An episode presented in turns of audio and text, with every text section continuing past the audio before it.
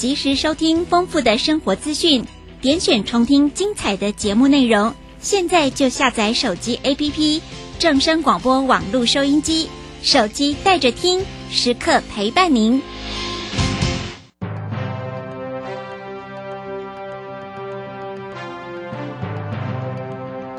掌握趋势就是掌握财富，理财最怕人云亦云、道听途说。掌握最及时、最正确的资讯，是理财成功的重要关键。如何比别人早一步了解财经大小事，成为理财大赢家？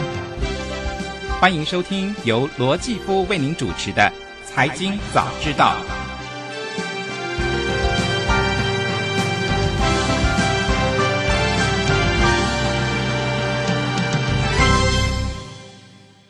各位听众朋友，大家早安，欢迎来到《财经早知道》节目现场，我是主持人姐夫罗继夫。今天大家出门的时候，有没有感觉天气比昨天跟前两天稍微好一点点呢？哈。没有错哈，嗯，今天呢，呃，白天开始东北季风会减弱，而且水汽会减少哦，所以高温呢有可能会来到三十度以上。所以今天早上如果你穿的比较多一点点衣服出门的人的话，可能到了中午就觉得啊，好想把衣服脱掉哈。那今天的清晨基呃基本上还是偏凉的，最低温出现在苗栗县的西谷乡是十六点一度哈。不过接下来气温就是慢慢慢慢的。诶，这个上升了哈。那北部跟东半部地区的低温大概是落在十八到二十度，那中南部是二十到二十三度啊。但是白天呢，呃，温度的话呢，东半部是二十四到二十七度，西半部是二十七到三十一度哦。那尤其是南部的接近山区的部分会呃气温高一点点啊。那日夜温差还是蛮大的，所以嗯，我觉得还是带一件呃薄外套在身上哈，嗯，这个免得哈，哎，天气啊晚上变凉了哈，嗯，你回家的时候呢，哎，可能会觉得不舒服吧哈。那当然了，接下来就有呃三天的连假哈，劳工朋友要过劳动节啊，哎，那至于说劳动节天气会怎么样呢？嗯，这个。听起来不是太妙哈，呃，可能在呃周末的时候呢，天气又要呃变了哈，会有封面啊通过，然后呢再加上东北季风的影响，所以呀也会有下雨转凉的情况哦。嗯，这个部分呢要稍微提醒大家一下，如果你有规划要外出的话呢，要注意一下天气的变化喽。好，来关心完天气之后，我们来看一下。哎，金融市场的变化哈，昨天的美国股市呢呈现了涨跌互见的走势哦。美国道琼工业指数呢下跌了百分之零点六八，跌了两百二十八点九六点，收在三万三千三百零一点八七点。S M P 五百指数呢则是下跌了百分之零点三八，下跌了十五点六四点，收在四千零五十五点九九点。代表科技类股的纳斯达克指数，哎，这是上涨的哦，上涨了百分之零点四七，涨点是五十五点一九点，收在一万一千八百五十四点三五点。费城半导体指数呢，也是呈现上涨的走势哦，啊，涨了十六点七一点，涨幅有百分之零点五七，收在两千九百二十二点九九点。哈，那昨天影响嗯盘面的消息呢？有好有坏哈，你看这个道琼工业指数跌幅比较大一点点哈，哎，主要呢就是呢还是跟呃银行的危机有关哈。那之前我们也提到过说，呃，地区性的银行第一共和银行呢，嗯。他的这个财务危机哈，似乎呢问题还没有解决哈。那现在呢，啊联准会对这家银行借款的限制呢，又造成它的股价呢持续下跌哈，呃，又跌到了新低哦。那当然了。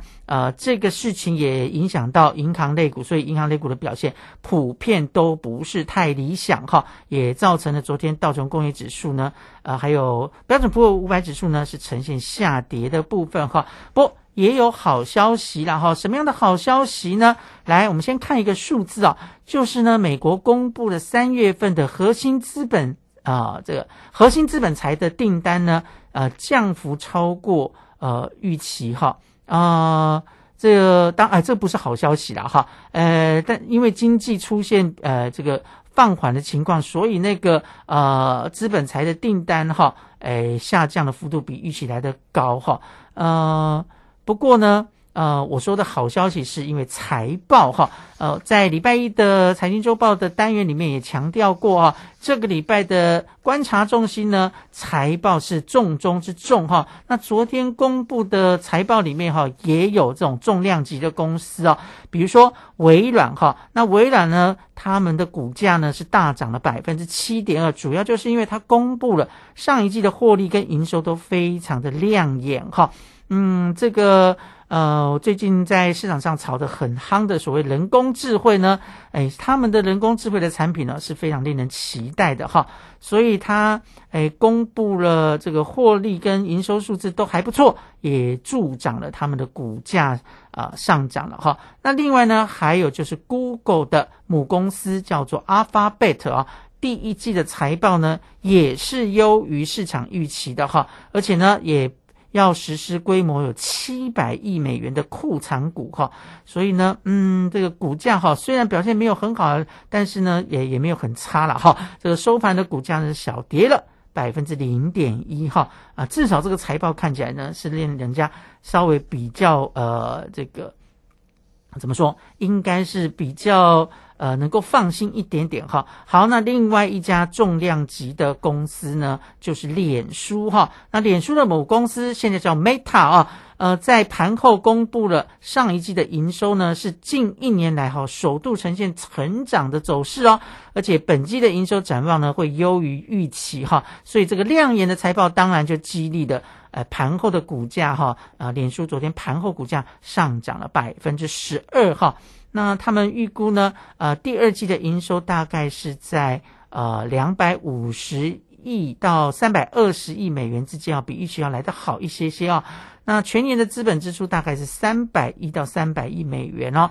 而且脸书啊，现在应该讲说 Meta 的执行长哈叫呃佐克伯哦，他在声明中也表示说，公司正在变得更有效率哈。那嗯，当然我们也知道。它所谓的变得更有效率，有一部分是来自于之前的大幅的裁员了哈。那当然，呃，大幅裁员之后，他们的呃营收获利也出现了比较好的情况嘛哈。所以以结果论来讲的话，这对公司来讲是好事啊。只不过我说过，这个裁员对被裁的人来讲啊，当然不是什么好事哈。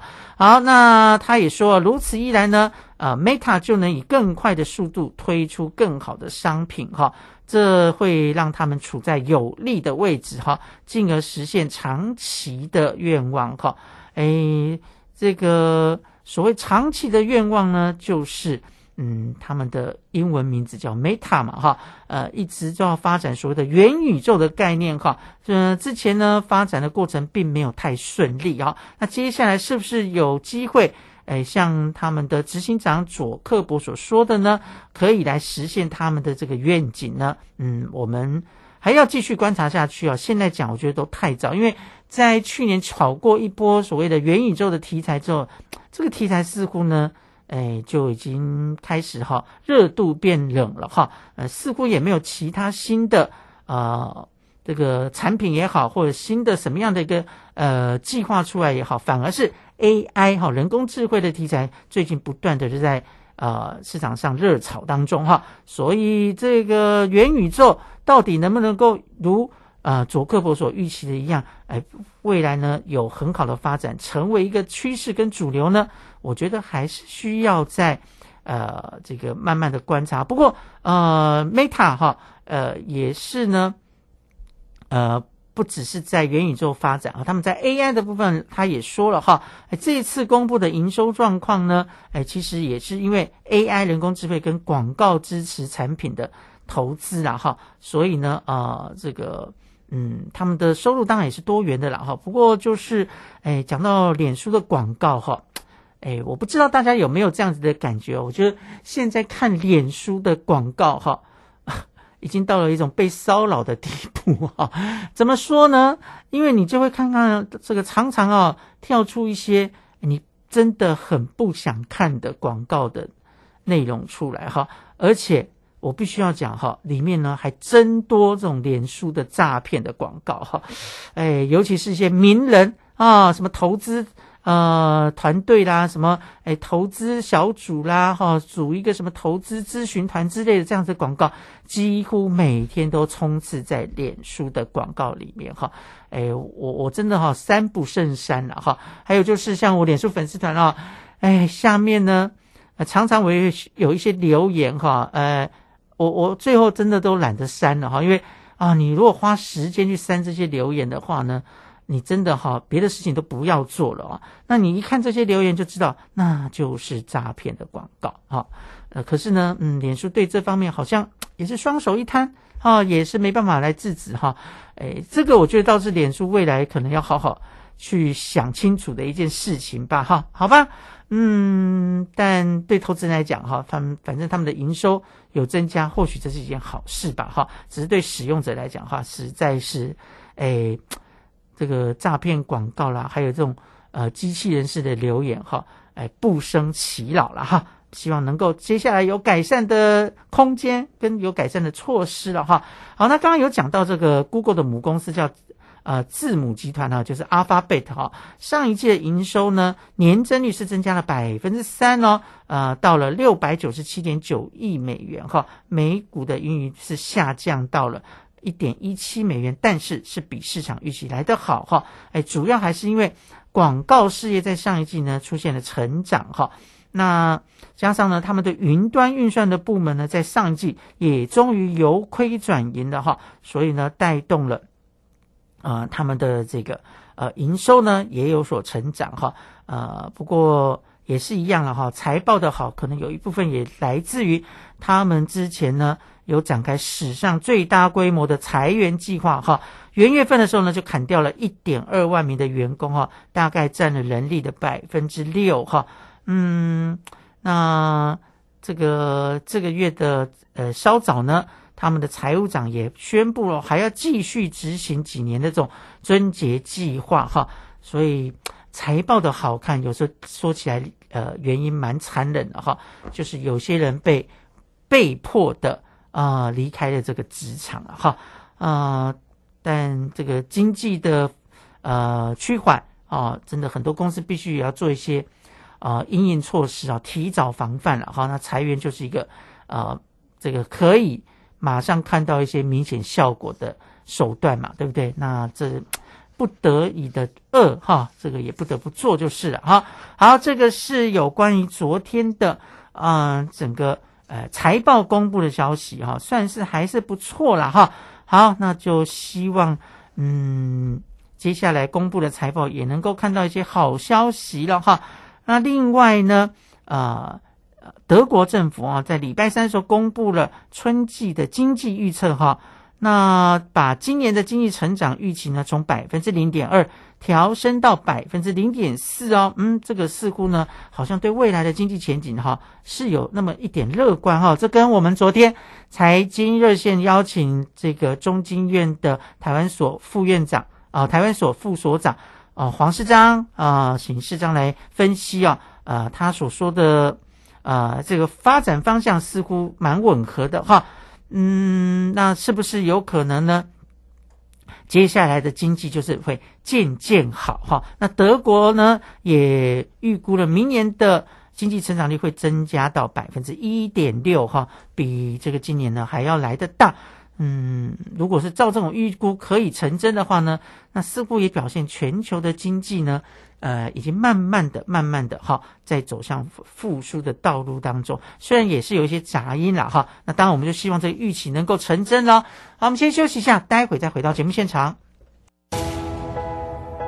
哦，人都应该有梦，有梦就别怕痛。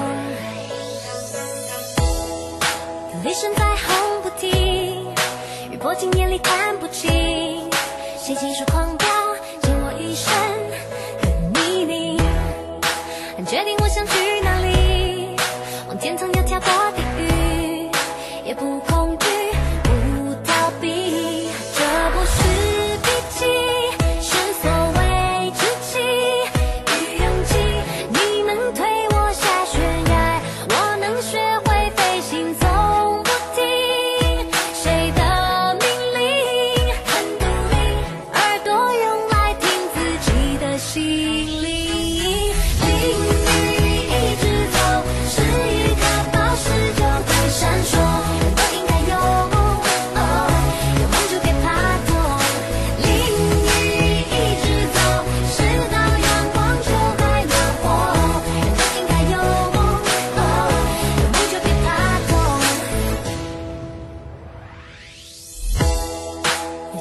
点的注意有背后尖酸的耳语。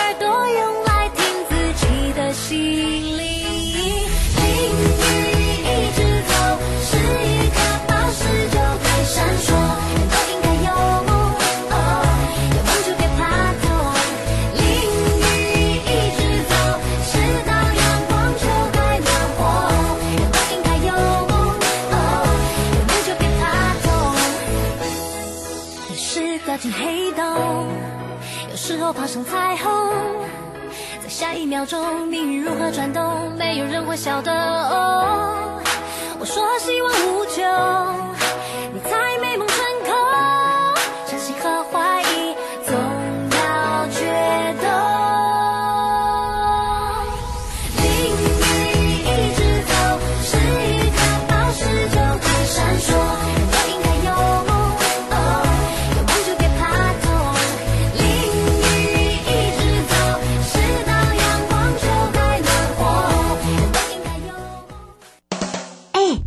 你知道最近民法有重大修正吗？是什么啊？从一百一十二年一月一号起，满十八岁就是成年人喽。而且无论男生女生都要满十八岁才可以结婚。那之后我满十八岁，签契约、租房子都可以自己处理了耶。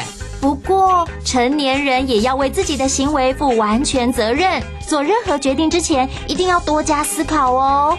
以上广告由法务部提供。饮用水、泡面、罐头、巧克力、饼干。哎，妹妹，你拿太多了老师说，平时就要准备好三天的防灾食物。啊！防灾食物，嗯，防灾食物是可常温长期保存且有营养，才能确保台风或地震来时，我们身体摄取足够所需的营养哦。以上广告由消防署提供。我觉得到海外游学最怕消费纠纷，或是在国外发生紧急危难时求助无门。不必担心，最新的海外旅游学习定型化契约，应记载及不得记载事项及定型化契约范本都有详细规范。我们来看看如何要求业者参照新规定签约，保障权益。在哪里查看呢？在教育部海外留游学资讯万花筒网站可以下载哦。以上广告是由教育部提供。广播用听的不稀奇，用看的最接地气。正声广播公司打造全新影音平台，现在就上 YouTube 搜寻看正声，提供你在地的新闻报道、实用的健康资讯、多元的生活内容。耳朵听正声，眼睛看正声，记得按赞分享，还要打开小铃铛哦。在今天单元当中，持续跟大家分享。今天节目访问的那个医生是叫什么名字？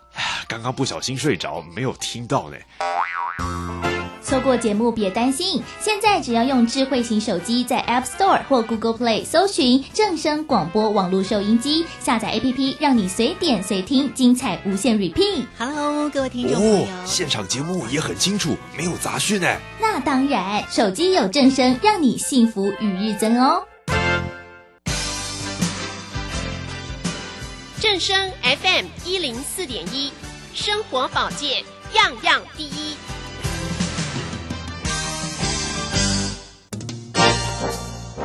财经早知道，理财我最照。所有财经大小事，全在 FM 一零四点一。财经早知道，这里是正声台北调频台 FM 一零四点一，欢迎回到财经早知道节目现场，我是主持人姐夫罗继夫。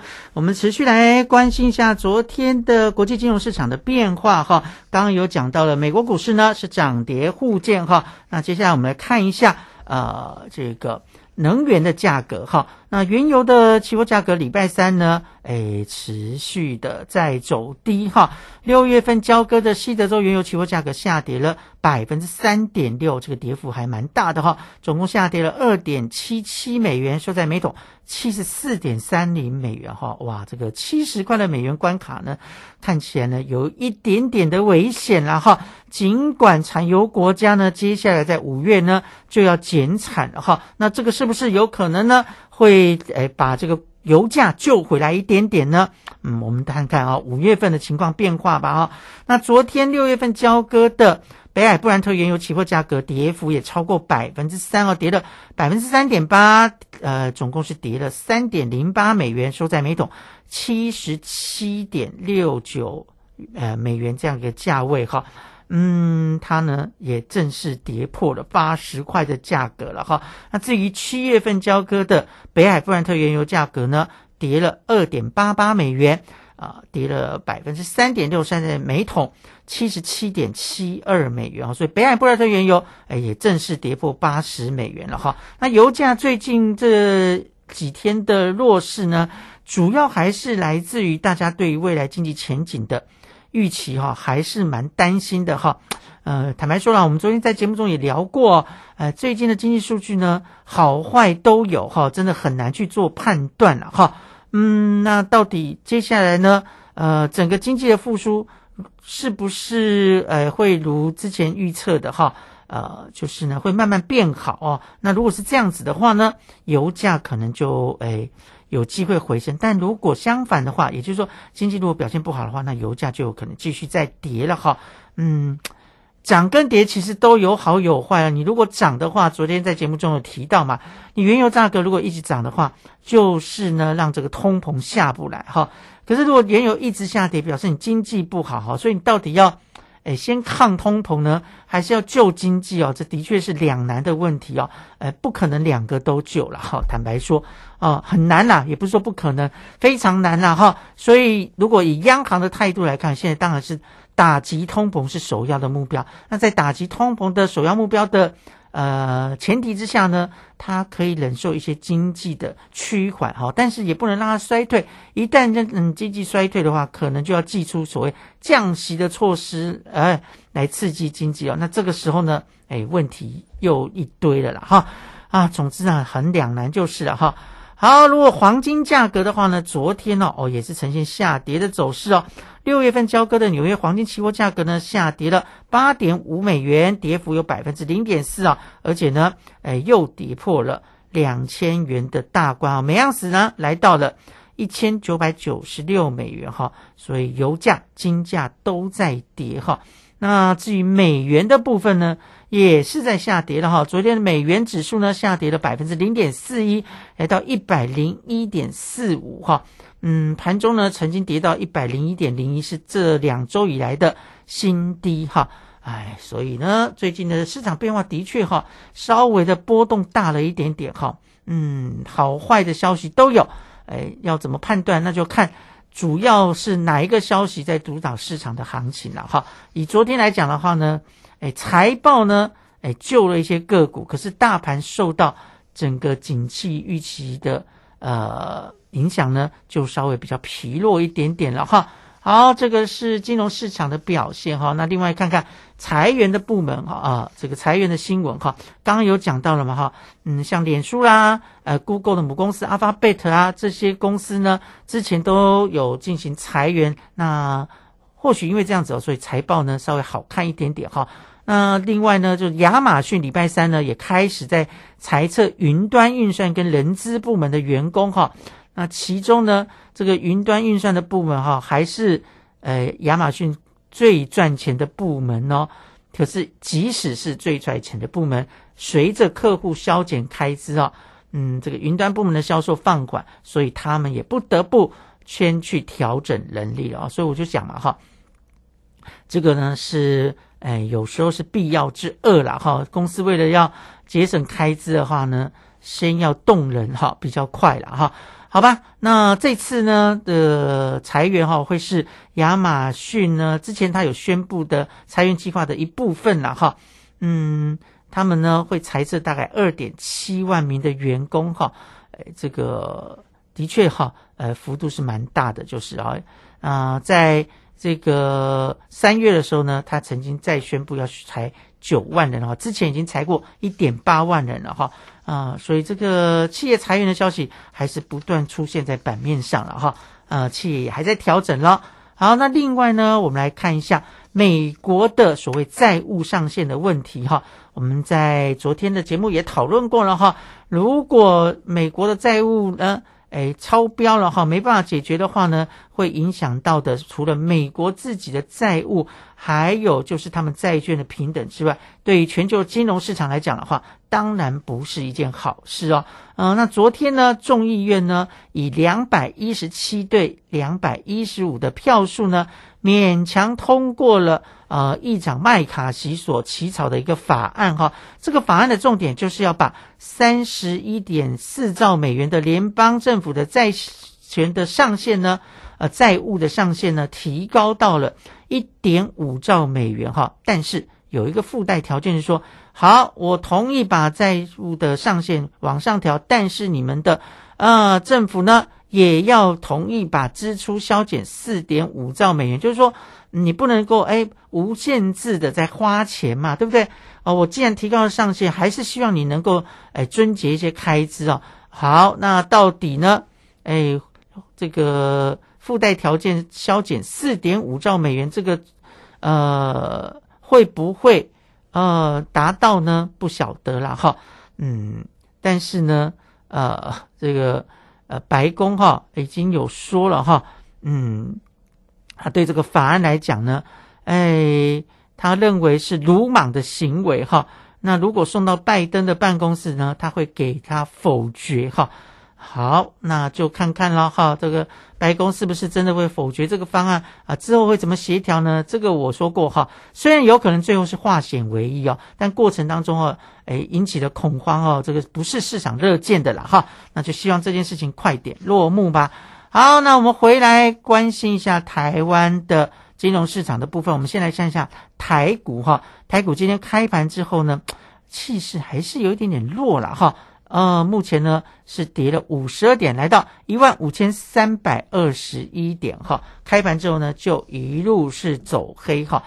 嗯，但是昨天呢，台股的走势就比较戏剧化咯。呃，本来呢一路也是走黑的哈，一路都是下跌。可是呢，到了尾盘的时候呢，诶，由黑翻红哈，最后呢小涨了三点，来到一万五千。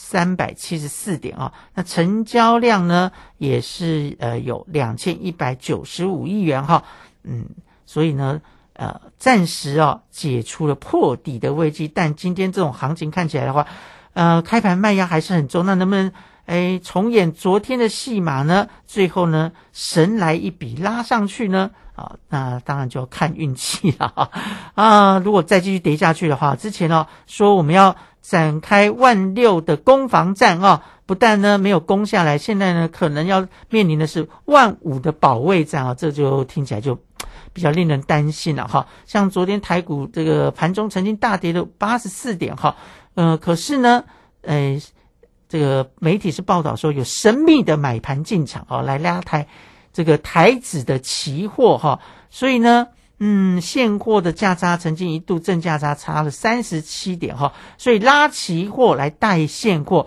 使得呃最后加权指数呢是小涨了哈。嗯，这样子一个操作呢，代表什么意思呢？会不会是诶开始呢？要在台股点火了呢，但今天开盘之后看起来又不像，对不对？所以不知道了哈。那至于昨天的三大法人的部分的话呢，总共是买超了台股二点七一亿元啊，其中呢外资是卖超了五十五点零六亿元，投信呢则是买超了三点三亿元，自营商呢则是卖超了五十四点四四亿元哈。哎，这三大法人呢，嗯。这个有卖有买哈，但是卖最凶的还是外资啊哈。啊，外资到底是诶卖了之后呢，钱留着观望，还是会汇出去呢？这个就要观察一下哈。不过以最近台币的走势来看哈，贬值的走势多于升值啊，所所以呢，可能有些钱真的往外流了哈。那昨天的台币呢是收在三十点七二五元，贬了四点五分了。嗯，那看起来呢，台币最近也是蛮弱的哈，所以台股弱，台币也弱哈。这样看起来呢，对于推升行情来讲的话，就比较麻烦一点点的了哈。啊，那我们来看一下哈，今天台股现在是下跌哈，那我们的护国神山台积电呢，目前是跌了一块钱哦，来到四百九十点五元啊。我们知道前两天呢，台积电呢跌破了五百元的心理关卡哈，这个关卡一跌破呢，当然市场就必须要有时间来消化一下哈。好，那这个会让股价下跌的，当然还是来自于法人的卖压哈。呃，根据统计呢，这个呃台积电哈。外资呢已经是呃连续减码了哈，台积电呃九千零七十七张哈，三天呢呃这是昨天的卖超了哈，那三天累计的台积电就卖了三万张哈，所以看起来呢，外商对于台积电最近呢。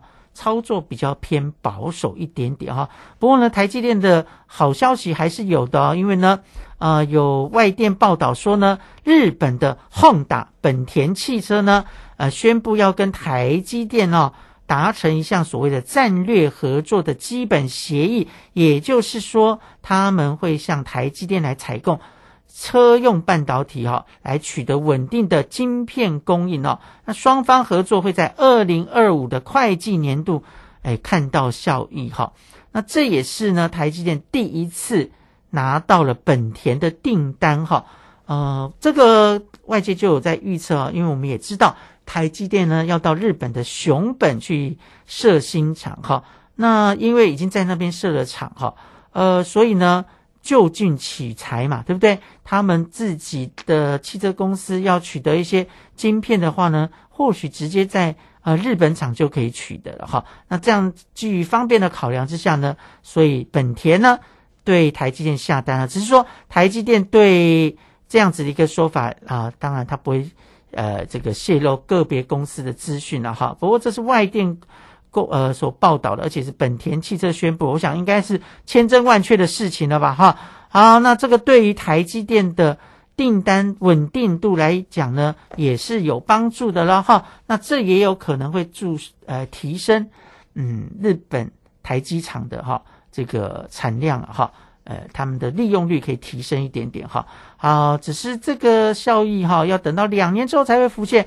呃，所以对于短期的股价来讲哦，可能就是一个好消息，但推动的力量并不是那么大哦。所以像台积电昨天的股价还是下跌了六块钱哈，六点五元收在四百九十一点五元哈。所以昨天台股的加权指数虽然是上涨哈，小涨，可是台积电的股价依然是非常的疲弱哈。好，那讲到台积电呢，我们来看一下另外一家晶圆代工厂，晶圆双雄之一的联电昨天举行的法说会哈。同样的，也是下修了今年全球半导体跟晶圆代工产业的营收的预估哈。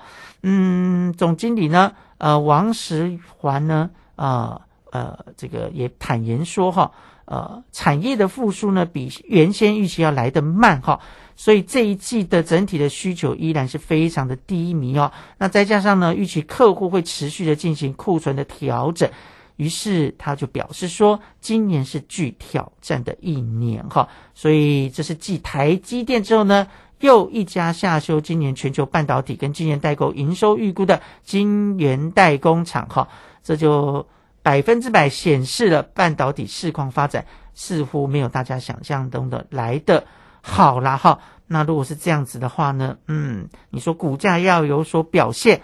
也不是那么容易哈，这也就是为什么这些日子外资哈持续在卖台积电的一个重要的原因就是了哈。所以我觉得啦哈，以我自己来判断的话呢，晶圆代工的股价可能还需要做一些调整哈。所以大家呢，哎，先稍安勿躁。但是如果你是有做长期投资人哦，我觉得至少像台建这样公司，你长期投资应该是没有问题的了哈，也不需要因为一时股价的变化而去做一些调整了。好，我们先休息一下，待会再来关心其他的财经讯息。